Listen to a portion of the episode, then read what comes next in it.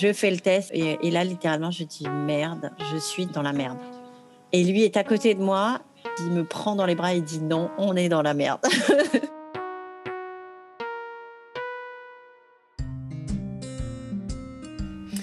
Bonjour, je suis Anne-Lise, maman, coach et journaliste passionnée de parentalité et co-auteur du guide pratique Avoir un enfant à 40 ans ou presque.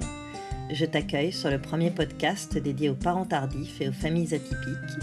Tu y trouveras des conseils d'experts et des témoignages de parents quadras, sans filtre et sans tabou. Bienvenue sur Avoir un enfant à 40 ans. À 43 ans, Myriam donne naissance à son quatrième enfant, un petit dernier, pas vraiment prévu au programme, qui vient compléter la grande tribu recomposée dont elle tient les rênes depuis trois ans. Comment gère-t-elle le quotidien d'une famille nombreuse? Quels sont ses grands challenges en tant que belle-mère? Et pourquoi faire deux enfants rapprochés après 40 ans est un véritable tour de force Bonjour Myriam, merci d'avoir accepté mon invitation. Bonjour Alice, avec plaisir. Merci de m'inviter. Ah bah écoute, je t'en prie. Pour nos auditrices, pour la petite histoire, euh, on peut quand même dire qu'il y a deux jours, euh, j'étais euh, à ton micro pour ton podcast Ma belle-mère bien-aimée, dont on parlera un peu à la fin. Et voilà, et mhm. aujourd'hui, c'est à ton tour de témoigner. Tu vas nous raconter ton parcours de maternité, mais est-ce que tu peux te présenter en quelques mots à nos auditeurs, même si j'ai un peu spoilé la chose, nous dire qui tu es, ce que tu fais dans la vie et avec qui tu la partages? Alors, euh, je m'appelle Myriam. Je travaille euh, dans une grande entreprise euh, dans le secteur de l'énergie.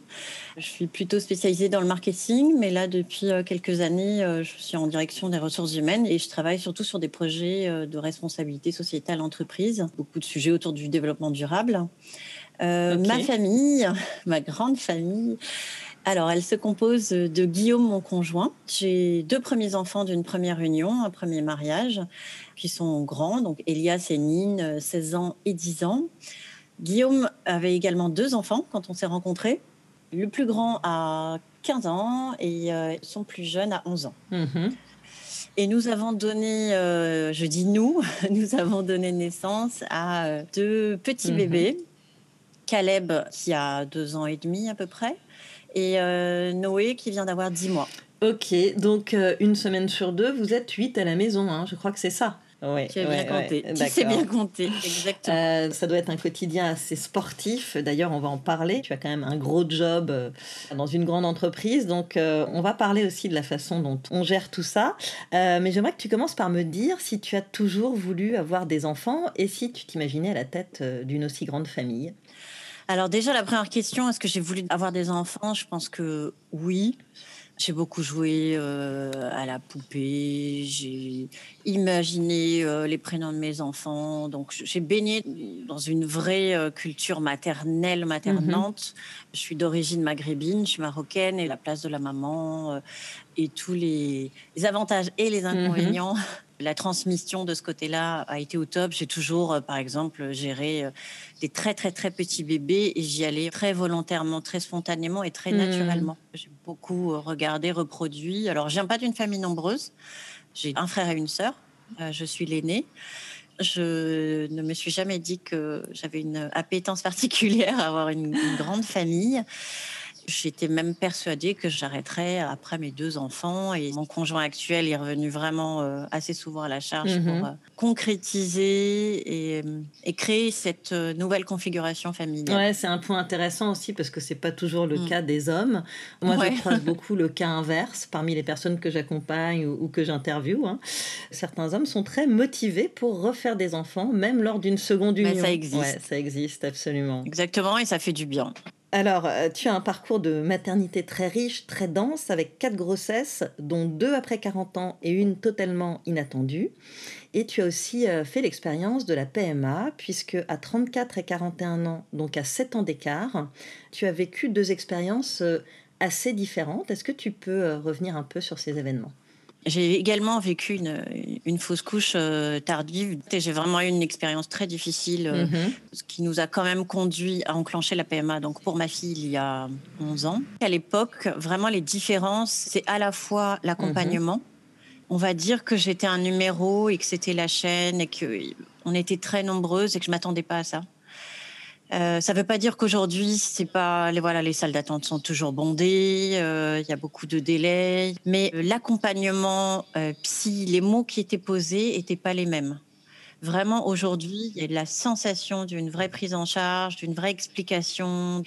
Enfin, quand même, pour ma fille, j'ai découvert quand j'avais les quatre pierres en l'air qu'on m'inséminait deux embryons. Hmm, sans qu'on te prévienne. Et en fait, je l'ai su à ce moment-là et je leur dis stop, mais c'est ça ou rien, madame, mhm. parce que sinon, ça ne fonctionne pas. Bon, voilà, j'étais là. Donc, j'ai accepté et je me suis dit, c'est pas possible. Alors qu'aujourd'hui, c'est pas du tout. C'est pas une décision qui est prise de façon unilatérale. Aujourd'hui, on avertit la patiente, on en discute et je dirais même qu'on ne favorise pas vraiment euh, l'implantation euh, de plusieurs embryons, sauf dans des cas euh, particuliers. Alors pour bon, elle a vraiment pris le temps de tout expliquer. Pourquoi est-ce qu'il privilégiait une multi-implantation? Il y avait vraiment davantage de chances pour que l'un des deux prenne. Mhm. D'accord. Donc une bien meilleure expérience sept ans plus tard en termes de suivi psychologique aussi, c'est ce que tu disais ne serait-ce que de prévenir euh, quand il va y avoir une sonde, quand il y a un examen gynéco, mmh. et aussi mmh. la reconnaissance de la fatigue. Je me souviens pour euh, Nine, j'étais épuisée physiquement, psychologiquement. Par les traitements Par les traitements, par aussi la course que c'était, parce que quand on nous dit bah, venez le matin euh, faire la fameuse prise de sang, le premier jour, j'arrive mmh. la bouche en cœur, il est 8h30, je me dis j'ai le temps d'aller ensuite au travail. Bah, je me suis pointée au boulot, il était 11h30 parce que la salle était saturée, bondée. La deuxième fois, je mmh. me dis bon, bah, je vais arriver un peu plus tôt. Et en fait, il y avait déjà 10 femmes devant moi. Donc c'était vraiment une course contre la montre et j'ai de la mmh. chance parce que ça a vraiment fonctionné du premier coup pour Nine. Quand j'ai eu le, mmh. résultat positif, avant de l'avoir, je me suis dit je ne sais pas si j'aurai la force de le refaire. Dans ce contexte-là et dans même au niveau du travail, justifier les absences, les appels, les ceci, les cela, la fatigue. Alors que tu as réussi à le faire de façon plus fluide. Euh, Absolument. Alors pour la deuxième expérience, j'ai découvert l'appli euh, Wistim je ne sais pas si toutes les femmes y ont accès, parce mm. qu'il faut que l'hôpital soit partenaire en fait de cette application. Ce qui est génial, c'est qu'on a tout euh, dans la poche. Il y a même des tutos qui mm. expliquent comment se faire piquer, où se faire piquer. Et ça, c'est essentiel. On a besoin de cet accompagnement. On est noyé sous les ordonnances, sous les gélules, les, les piqûres, les dosages. Vraiment un précieux outil. Et en plus, on peut échanger avec l'hôpital. Quand on a une question, les consignes sont données par l'hôpital les résultats, tout est compilé, y compris les échecs, les prochains rendez-vous sont hmm. calés. Donc franchement, une belle expérience. Ah ouais, un bonheur. Un bonheur. C'est bon à savoir pour nous que les choses évoluent. Ça reste quand même des démarches compliquées. Ça reste compliqué, bien sûr. Pas évident aussi pour le couple. Mon conjoint, pour lui, c'était tout hmm. nouveau.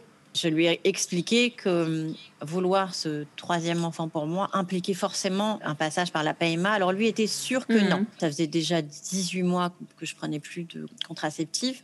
Dans l'esprit d'une femme, surtout après 40 ans ou autour de 40 ans, bon, il y a la peur euh, des échecs, mhm. il y a la peur des fausses couches, il y a la peur des maladies, il y a la peur de la trisomie, il y a la peur de plus le temps avance et plus en fait on se dit qu'on creuse nos chances et l'écart euh, est trop mhm. important pour y arriver. Mais alors ton compagnon n'avait pas totalement tort quand il te disait je suis sûre que ça va marcher naturellement, puisque euh, deux ans plus tard, à 43 ans, tu tombes enceinte spontanément, alors qu'a priori, vous n'aviez plus l'intention d'avoir d'enfant.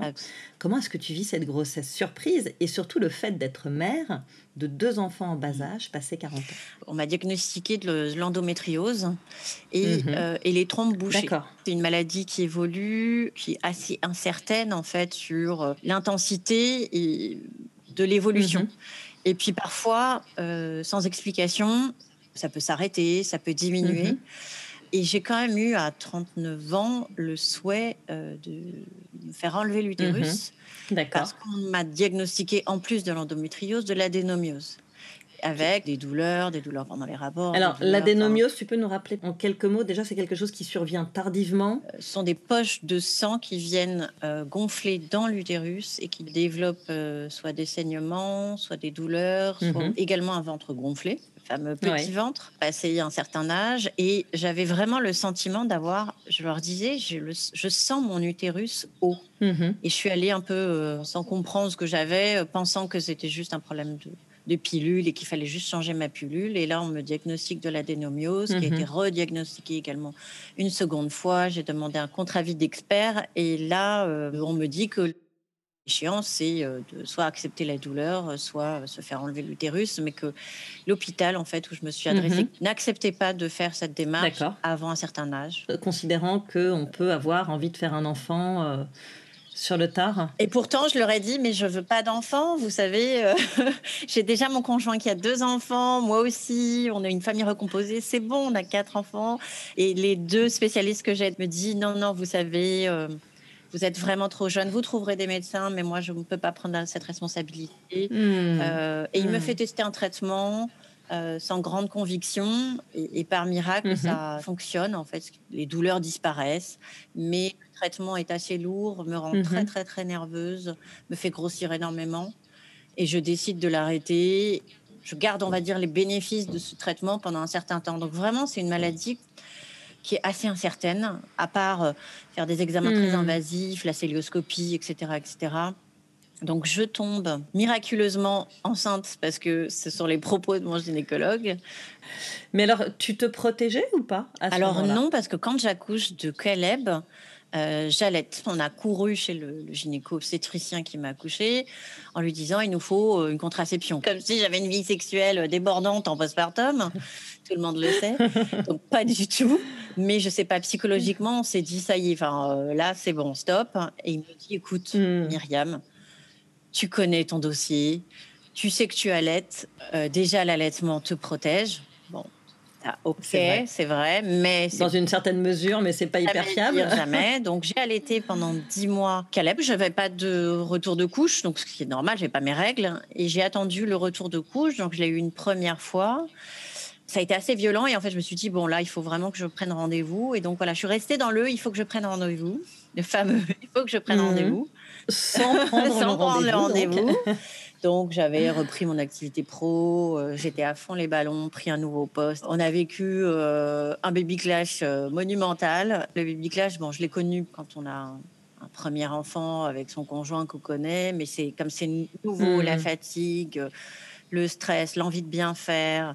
Donc ça c'est normal, mais je ne pensais pas que quand on a un conjoint qui a aussi euh, bah, sa vision des choses, aussi ses gestes, mhm. son expérience, son expérience, et puis deux grands enfants qu'il a élevés aussi. Hein, donc euh, mhm. j'ai pris aussi dans la tête euh, le fait que bah, je préemptais ce terrain mhm. avec mon ex-mari, et du coup en fait j'ai pas compris que ce mec d'aujourd'hui bah, vienne sur mon terrain, sur mes plates-bandes, me dire comment faire, parce que bah moi j'étais dans ma ma toute puissance euh, hmm. et puis mon savoir. Ces ajustements-là qui existent, hmm. il faut dire que c'est normal. Qu'on repart un peu à zéro, que c'est une nouvelle relation et donc. Euh, Exactement, c'est du calage et que même si euh, on a essayé de discuter, même si on s'est calé sur les grands principes, et eh ben, le calage au quotidien, la fatigue aidant, le... on était tous les deux farouchement contre la tétine. Hmm bah, on n'a quand même pas donné la tétine, mais on en a bavé. Je me suis accrochée euh, à l'allaitement. Hmm. Ouais, tout ça à 41 ans. Et du coup, cette grossesse miraculeuse, elle survient alors que vous sortez tout juste de ce baby clash. Exactement. il y a un an, Caleb, je tombe enceinte. Je découvre euh, à plusieurs semaines. Je suis persuadée que je suis malade. Mhm. Voilà, que j'ai un truc qui se passe pas bien, qui est pas normal. Donc je dis à mon conjoint, je vais faire un check-up euh, sanguin parce que c'est pas normal. Je me couche très tôt, je mange pas le soir, je suis fatiguée, fatiguée, fatiguée. Ok, je suis surmenée, j'ai beaucoup de travail, mais pas à ce mhm. point. Euh, J'avais jamais connu ça. Ma grossesse à 41 ans a mhm. été une des plus belles grossesses, c'est-à-dire une patate d'enfer. Aucun des mots qu'on prédit, alors que mes deux précédentes grossesses, ça a été un, cauchemar sans nom et que j'étais réalité très très tôt. Mhm. Celle de 43 ans, quand je découvre, j'ai rendez-vous chez, mhm. à la fois chez mon gynéco, je me dis qu'il doit y avoir un truc hormonal, et à la fois chez mon généraliste. Mais je fais un test de grossesse parce que mon conjoint partait en déplacement et je me suis dit, mince, euh, de toute façon, il me posait la question si c'est ça, je vais pas être prête. J'envoie mon mec euh, acheter un test. Mhm. Euh, je l'engueule parce qu'il m'achète pas le test qui dit oui ou non. Il m'achète un test avec les vieilles bandes. Euh, je sais plus comment on lit ça. je fais le test et, et, là, littéralement, je dis merde, je suis dans la merde. Et lui est à côté de moi. Il me prend dans les bras et dit non, on est dans la merde. Est-ce qu'à ce moment-là, vous vous posez la question de le garder ou pas? Oui et non. Parce que lui, tout de suite, me dit Je respecte ton choix. Et quelle que soit la décision que tu prendras, je m'y plierai. Super. Parce que c'est ton mm. corps, c'est tes choix, c'est ton environnement. Par contre, moi, j'ai été dans un espèce de blackout pendant quelques semaines et surtout les premiers jours. Mon cerveau n'arrivait pas à imprimer et en fait, il y avait une espèce de dissonance, c'est-à-dire euh, comment je m'en voulais de ne pas ressentir la joie mm-hmm. De cette grossesse naturelle alors que je l'ai tant attendue. Et en même temps, je me disais, mais c'est pas possible, ça tombe mal, je m'en sors tout juste dans mon couple avec ce troisième enfant, avec ces cinq enfants à la hmm. maison. Oui, parce que tu commençais à, sentir vraiment le poids de la famille recomposée aussi à ce moment-là. complètement. Justement, quand tu disais, euh, je prends les rênes, elle est à la tête d'eux, et en fait, je veux plus de ça. Hmm. Que s'il y a une revendication, c'est pas celle-là.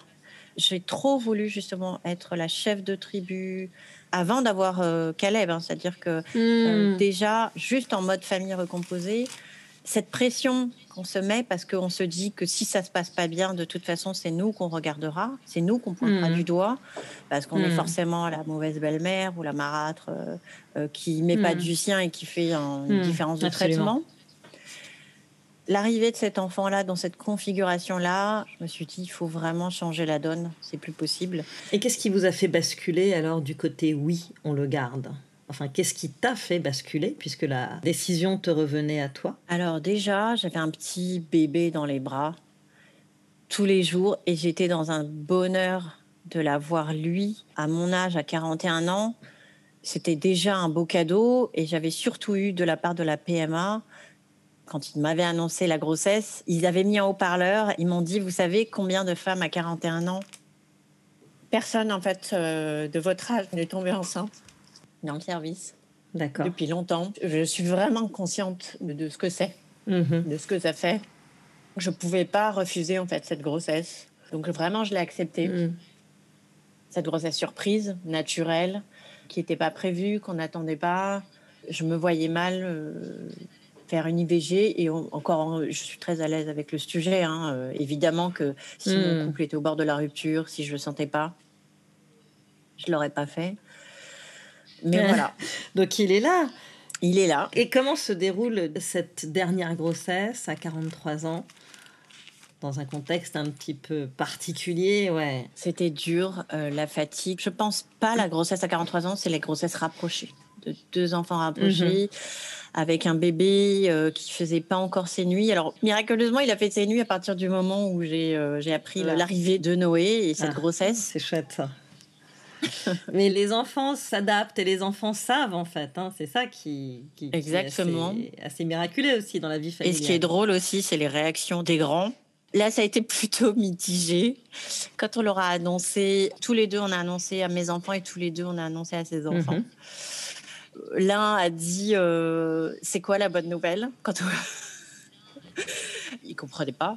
Il comprenait pas, il a fallu lui répéter. il pensait qu'il avait un truc derrière vachement bien, qui allait être la, vraie bonne nouvelle.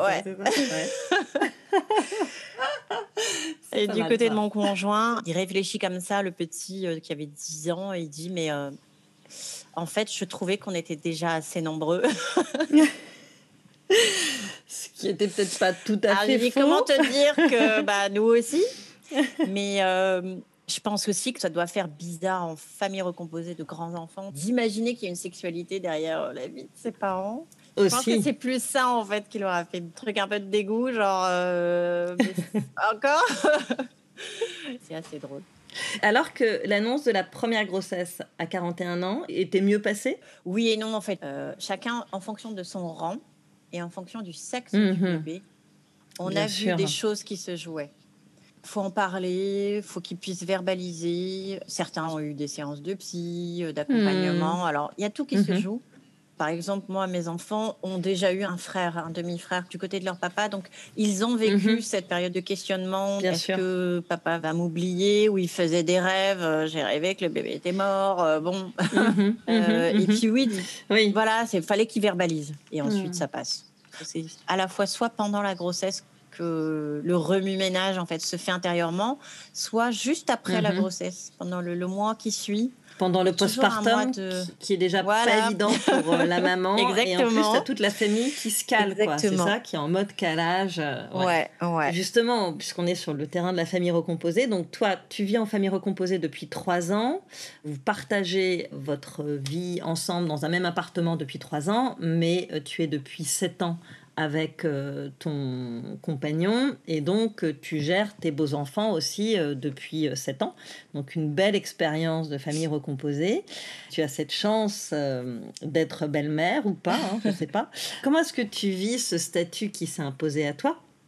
Et tu en as déjà un petit peu parlé, mais quels ont été les autres grands challenges de ce nouveau schéma familial? Surtout que la fratrie s'entende bien. J'ai mis du temps à comprendre que hum, par exemple, les deux grands n'ont euh, pas forcément de grandes affinités. Ils se respectent. Mhm. Euh, mais ça a mis du temps. Moi, je pense que nous, on leur mettait inconsciemment, en tout cas, surtout moi, une pression pour que euh, bah, mon fils, qui a plutôt un tempérament de solitaire, etc., bah, soit plus dans le groupe. Et en fait, c'est mhm. juste pas sa nature. Voilà, il a mhm. besoin d'être seul. Il faut vraiment respecter la nature de chacun des enfants, les personnalités, pas imposer. J'ai mis du temps aussi à comprendre qu'on pouvait pas être tout le temps tous ensemble, faire tout en même temps. Hmm. Il fallait que je m'accorde du temps à moi. Ouais, bien sûr. Ça a vraiment été une question de survie quasiment. Euh, avec l'arrivée des deux bébés. J'imagine. Parce que c'est assez sport, euh, voilà, je travaille à plein temps. Beaucoup m'ont dit mais comment ça, euh, tu t'arrêtes pas de travailler? Alors j'ai la chance d'avoir un conjoint qui était euh, quasiment en intermittence et en freelance, donc il aide dans le quotidien, récupérer les enfants et tout. Mais il a fallu mhm. aussi que je fasse basculer cette charge que je prenais, mhm. cette charge éducative parce que moi j'ai mes enfants à plein temps, vers également le papa. Ouais, bien sûr. Je ne suis pas la maman de six enfants. Tout à fait. Et c'est vrai que quand on te pose la question euh, pourquoi est-ce que tu n'arrêtes pas de bosser, j'imagine que ton boulot, il fait aussi partie de ton équilibre, qu'il t'intéresse, euh, que vous en avez peut-être besoin aussi pour faire vivre cette grande famille, et que c'est pas si évident que ça de se dire j'arrête de bosser à 40 ans parce que j'ai deux enfants en bas âge. Alors déjà, c'est une question d'indépendance, de totale indépendance financière, mmh d'indépendance matérielle, et puis je ne vais pas parler de carrière, mais vraiment, j'ai été élevée avec une maman qui m'a dit euh, très petite, tout le temps, tu seras indépendante, hmm. tu auras ton salaire, ton job, parce que c'est pas ce qu'elle a vécu, c'est pas ce que je voyais. Je pense qu'elle avait raison. Et quand on vit un premier divorce, je pense qu'on est confronté à ça. Et que du coup, on sait que on ne peut compter que sur hmm. soi-même et que c'est important d'avoir cette euh, indépendance. C'est ça la liberté, en fait. Alors évidemment que c'est un choix. Si j'avais euh, eu l'envie euh, euh, de poser un congé parental, etc., hmm. etc., bah oui, si c'est un choix assumé, bien sûr. Mais honnêtement, c'est trop dur d'élever ses enfants H24 pendant X mois. J'ai eu la chance par mon entreprise et puis bah, surtout à partir de trois enfants et quatre enfants d'avoir un congé parental qui est déjà un congé maternité, mhm. pardon, qui est déjà important. Mhm. J'ai pu reprendre le travail à 7-8 mois pour euh, Caleb mhm. et 6 mois pour Noé. Mhm. C'est aussi une force et un souffle, en fait. Et puis parfois, on ne le sait pas. On se dit qu'on est bien à la maison parce qu'on a peur d'y retourner, mais une fois qu'on y est, mhm. quand la configuration s'y prête, euh, évidemment que bah, revoir ses collègues, retrouver de nouveaux sujets, se, euh, voilà, se réinvestir dans sa profession, je pense que ça fait du bien aussi. Et c'est ça qui donne une soupape. Ouais. Pour en revenir à la famille recomposée, tu parlais des écarts d'âge. C'est quelque chose qui est compliqué à gérer. Est-ce que vous avez des astuces euh, à donner euh? Est-ce qu'il faut euh, scinder, faire des petits groupes essayer d'accorder du temps à tout le monde séparément? Alors régulièrement, les enfants sont très intelligents pour ça. Ils nous le font remarquer. Hmm. Mon fils de 16 ans, par exemple, il ne faut pas penser qu'un ado qui reste dans sa grotte avec ses copains au téléphone ou en ligne a pas besoin de nous. Hmm, il a tout autant besoin de moments privilégiés. Faut pas vraiment viser la quantité, mhm. mais c'est vraiment la qualité. Hmm. On s'est dit, bah, on va se faire une balade d'une heure euh, tous les deux. Mhm. Pendant le confinement, euh, on faisait régulièrement ça. Et oui, en fait, il faut vraiment garder ces petits moments individuels, qualitatifs. Mhm. faut pas avoir peur. La quantité, les enfants, mm. avoir une maman complètement irritable parce que épuisée, mm. tiraillée. Je sais maintenant leur dire stop quand je suis ultra sollicitée. Et ensuite, non, c'est plutôt une ressource et plutôt des bras. Euh, c'est assez agréable, je dois dire, d'avoir euh, bah, maintenant de grands enfants. Des fois, je rentre de la crèche et tout de suite, les grands me disent Je peux la voir, je peux la voir. Ils se battent pour la voir dès qu'ils rentrent. Ils s'occupent du bébé. Ils sont incroyables. Ils adorent. Alors, je fais très attention parce que j'ai une seule fille et que elle, elle boit mes gestes. Mhm, elle mhm. reproduit mes gestes les mecs sont un peu plus. Euh, alors que leur père euh, mm. fait beaucoup et que euh, Guillaume est très, très, très présent au quotidien dans les soins, etc. On a eu plutôt tendance à lui confier à elle des tâches que les grands étaient un petit peu bateau, un peu penaud, un peu gauche. à pas savoir comment faire. Donc, du coup, on, on rectifie systématiquement et, on n'hésite pas à, confier les, les, différentes tâches. Moi, je pense qu'il faut vraiment autonomiser les enfants, euh, leur donner de l'autonomie, de la responsabilité, tant que c'est pas subi en fait. Quand ils regardent euh, leur série préférée, quand ils sont tu vas pas aller les embêter ou autre chose, mm. ben, on va éviter. Évidemment qu'on va pas les engueuler parce qu'ils n'ont pas euh, surveillé, etc., etc. Bah non, en fait, mm, parce que c'est mm. nous d'avoir les parents. Faut pas exagérer, en fait. Voilà. Ils bien sont sûr, là, mais c'est pas des babysitters. Quoi. Et en début d'interview, tu disais que, que tu ne souhaitais plus euh, être euh, la chef de famille et que tu n'étais pas la maman de six enfants. Comment ça se passe justement en termes d'éducation quand tu as des beaux enfants qui reçoivent une éducation euh, différente une semaine sur deux? Comment est-ce que tu gères ça et comment tu imposes ton, un peu ton autorité et comment tu te places en fait? Ah, Je rassurer toutes les mamans, belles mamans, c'est compliqué. Tout le monde vit dans mmh notre appartement, le mien.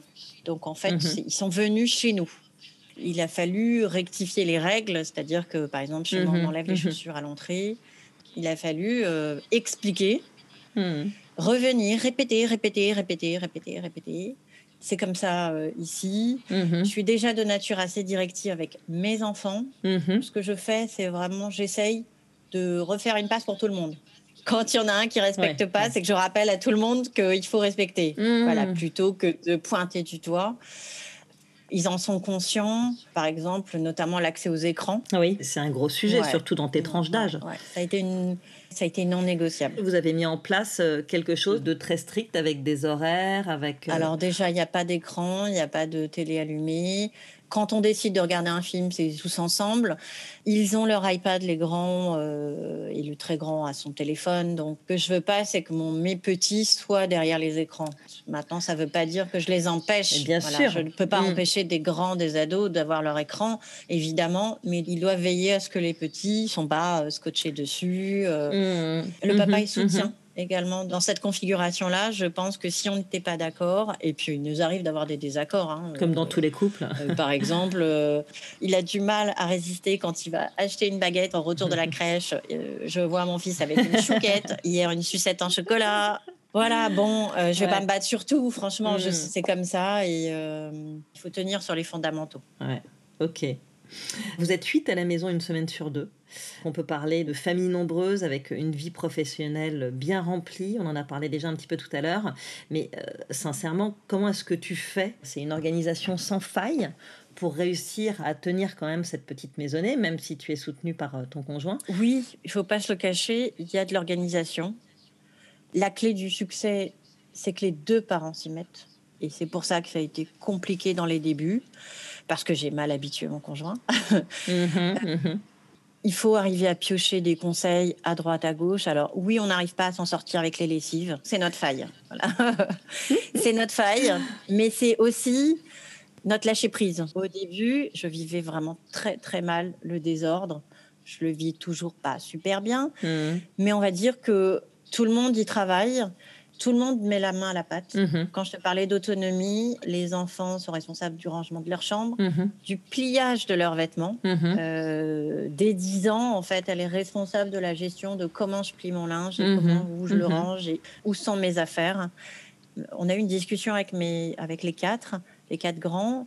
Et ils ont reconnu que la vraie différence avec chez leur maman, mm-hmm. c'est l'autonomisation. Mm-hmm. Ils disent que mm-hmm. chez maman, bah, ils sont encore pouponnés et c'est génial pour eux, mais qu'ici, ils ont appris euh, à ranger, à débarrasser, à mettre dans la machine, à plier le linge, euh, à étendre le linge. Mmh, et mmh. honnêtement, quand tout le monde s'y met, bah, c'est beaucoup plus simple. Mmh. Ah, bien sûr. Bah, ça, j'imagine que aisément que c'est une des clés. Les gens ont du mal à comprendre que je me sens, moi, plus libre aujourd'hui que je ne l'ai été quand on était... Euh, avec seulement quatre enfants. seulement. Mmh. Oui, oui, chose que tu veux dire. Mmh.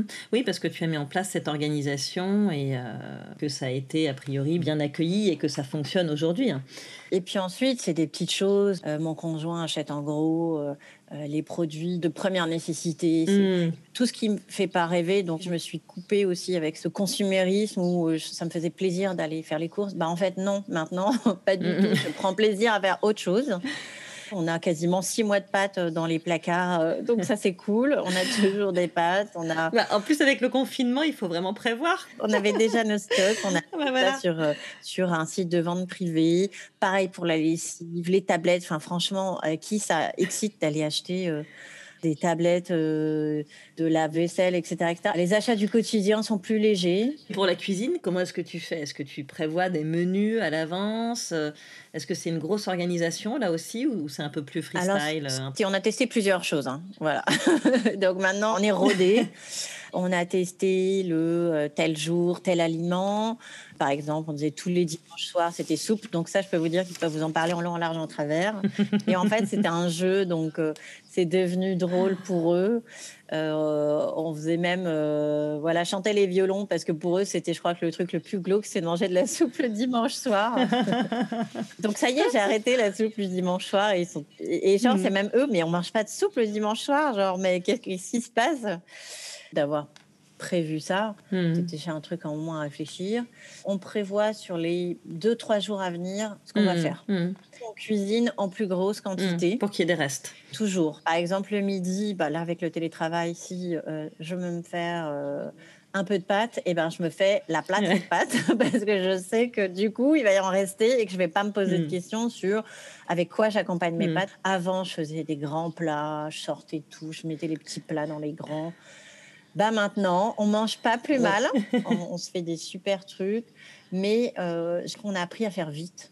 Et puis peut-être plus simple, ouais, c'est ça. En cuisine, bon, euh, voilà, ça ne nous empêche pas de d'acheter un poulet rôti, de faire euh, des mmh. haricots vapeur. Bien sûr. Ça coûte un peu plus cher de l'acheter déjà prêt, mais quel gain de temps de vaisselle, il faut voir son intérêt aussi, quoi. Il y a quelques mois, tu as lancé le podcast Ma belle-mère bien-aimée, qui explore euh, tous les contours de la famille recomposée et plus particulièrement ceux de la belle-mère. Qu'est-ce qui t'a motivé euh, à lancer ce podcast, au-delà bien sûr de ta propre expérience dont on imagine qu'elle a été inspirante? J'en parlais déjà sur mon compte euh, Instagram Masmala. J'étais dérangée, j'étais pas à l'aise. Je sentais que parfois j'avais envie de dire la vérité sur le poids sur la pression, sur ce que je mhm. ressentais. J'avais pas envie de blesser mes beaux enfants. J'avais pas envie de blesser ma belle famille, mes conjoints, ceux mhm. qui me suivent, parce que je me suis dit, ils vont peut-être pas mhm. comprendre. Et un jour, je me suis dit, si moi je ressens ça et que je me sens pas légitime de le dire, c'est qu'en fait, peut-être je suis pas la seule. Bon, voilà, c'était sur une nuit d'insomnie. Donc, et si je créais un compte et que je donnais la parole et qu'en fait, à travers moi, les autres femmes, dans mon cas, Mhm. s'exprimer. Mhm. Ils peuvent s'exprimer, mais j'avais pas envie d'avoir un déversoir de mhm. revendications euh, extrêmes ou de dire que l'ex est la méchante, les beaux enfants sont les méchants, j'en ai marre d'eux, etc., etc. Il fallait que j'accompagne ça de mes petites touches féministes de distiller un petit peu de grands principes et à la fois d'éduquer sur euh, les grands chiffres, Absolument, oui. Les grands chiffres de la coparentalité, les styles de coparentalité. Mhm. Il y a aussi des familles euh, homoparentales, il y a des familles transparentales, mhm. il y a des familles. Donc, euh, il y a aussi beaucoup de célibataires qui me suivent et qui sont d'un certain âge. Euh, et ça, parfois même sans avoir, tu vois, j'ai aussi des femmes de 30 ans qui m'écrivent et, me disent bah voilà, je rencontre des mhm. hommes avec enfants et je ne sais pas à quoi m'attendre, ou alors ça me fait peur, ou alors je refuse. Mmh, mmh. Je me rends compte petit à petit qu'on n'est pas seul, mmh, qu'elles mettent des mots sur des mots à UX, et ça fait du bien à tout le monde de lire en fait ces bah, ces revendications, ce manque de reconnaissance, de se sentir euh, dans une sorte de communauté, je pense que ça fait du bien. Absolument. Est-ce que tu penses que les choses vont évoluer? Par rapport à ce statut de belle-mère Dans l'inconscient collectif, euh, la belle-mère reste celle qu'on connaît dans les feuilletons, dans les histoires, dans les contes, dans les récits et partout dans le monde. Moi, j'ai aussi envie d'investiguer, euh, par exemple, le côté multiculturel. Mm-hmm il y a des communautés euh, africaines euh, où les enfants mhm. ont des belles mamans qui sont deux secondes épouses et ça se passe très bien. Mhm, mhm. J'aimerais bien questionner ce type de, schéma-là. C'est le fait de rendre visible et surtout la prise de parole qui fait que ça va évoluer. Hmm. absolument. J'en suis vraiment consciente. Ce qui peut faire évoluer, c'est surtout euh, le refus des belles mamans d'accepter tout le poids de la charge qu'on tente de leur hmm. mettre sur les épaules et qu'elles se mettent elles-mêmes. Hein. Donc il y a aussi ça. Hein. Oui, parce que finalement, les injonctions euh, qu'on fait aux mères sont également faites aux belles-mères et c'est probablement encore plus compliqué parce que ce ne sont pas forcément nos enfants. Et alors justement, est-ce que tu aurais quelques derniers conseils à donner aux quadras, maman ou pas, qui se retrouvent à endosser plus ou moins malgré elles ce rôle de belle-mère? Je pense que d'abord, il faut pas y aller si on le sent pas. Si mhm. vraiment il y a un truc qui coince, il faut en parler. Il faut peut-être se faire euh, accompagner, essayer de trouver des ressources, euh, des gens autour de soi qui vivent ça. Je pense qu'il n'y a pas d'urgence à vivre sous le même toit, déjà. Et ça, il faut que le conjoint puisse l'entendre, parce que mmh. statistiquement, les hommes se remettent plus facilement et plus rapidement en ménage. C'est peut-être pas le cas des femmes. Donc, il faut mmh. qu'elles respectent ce temps-là. Il faut laisser le temps aux enfants pour que ça prenne. Mmh. Euh, évidemment, je pense plus ils sont jeunes, c'est facile, il n'y a pas de rivalité, hmm. il n'y a pas de couple déjà parent-enfant qui est déjà installé dans la durée. Hmm. Donc oui, hmm. c'est plus facile, mais ça ne veut pas dire que euh, les tâches au quotidien sont plus simples. Hein. Donc, bien sûr. Vraiment, s'il y avait un conseil, c'est s'écouter, et ne pas y aller si on ne le sent pas et prendre le temps. Ok. Écoute, je te remercie beaucoup, Myriam. Merci beaucoup, Anne-Lise. Je rappelle que tu es la créatrice du podcast Ma belle-mère bien-aimée et que tu sors un nouvel épisode tous les mercredis. J'invite vivement euh, les auditrices euh, de ce podcast euh, qui sont en famille recomposée à l'écouter parce qu'il est vraiment plein d'astuces. On y croise des belles-mères au profil très varié. Et sur ton compte Instagram, tu distilles aussi beaucoup d'infos, beaucoup de chiffres qui touchent la famille recomposée ou les belles-mères directement. Donc allez-y, allez faire un tour euh, chez ma belle-mère bien-aimée, euh, ça vaut le coup. Merci à toi, chère auditrice, d'avoir écouté cet épisode. Avant de te quitter, je voulais te dire que j'accompagne les hommes et les femmes qui souhaitent devenir parents autour de 40 ans. Que tu sois en couple ou en solo, homo ou hétéro, je peux t'aider à concrétiser ton projet d'enfant. Je propose des rendez-vous découvertes d'une heure et il me reste quelques créneaux la semaine prochaine. Si tu penses que cela peut t'aider, rends-toi sur le site www.avoirunenfant à 40 ans.fr et clique sur l'onglet Coaching. À très vite pour un nouvel épisode.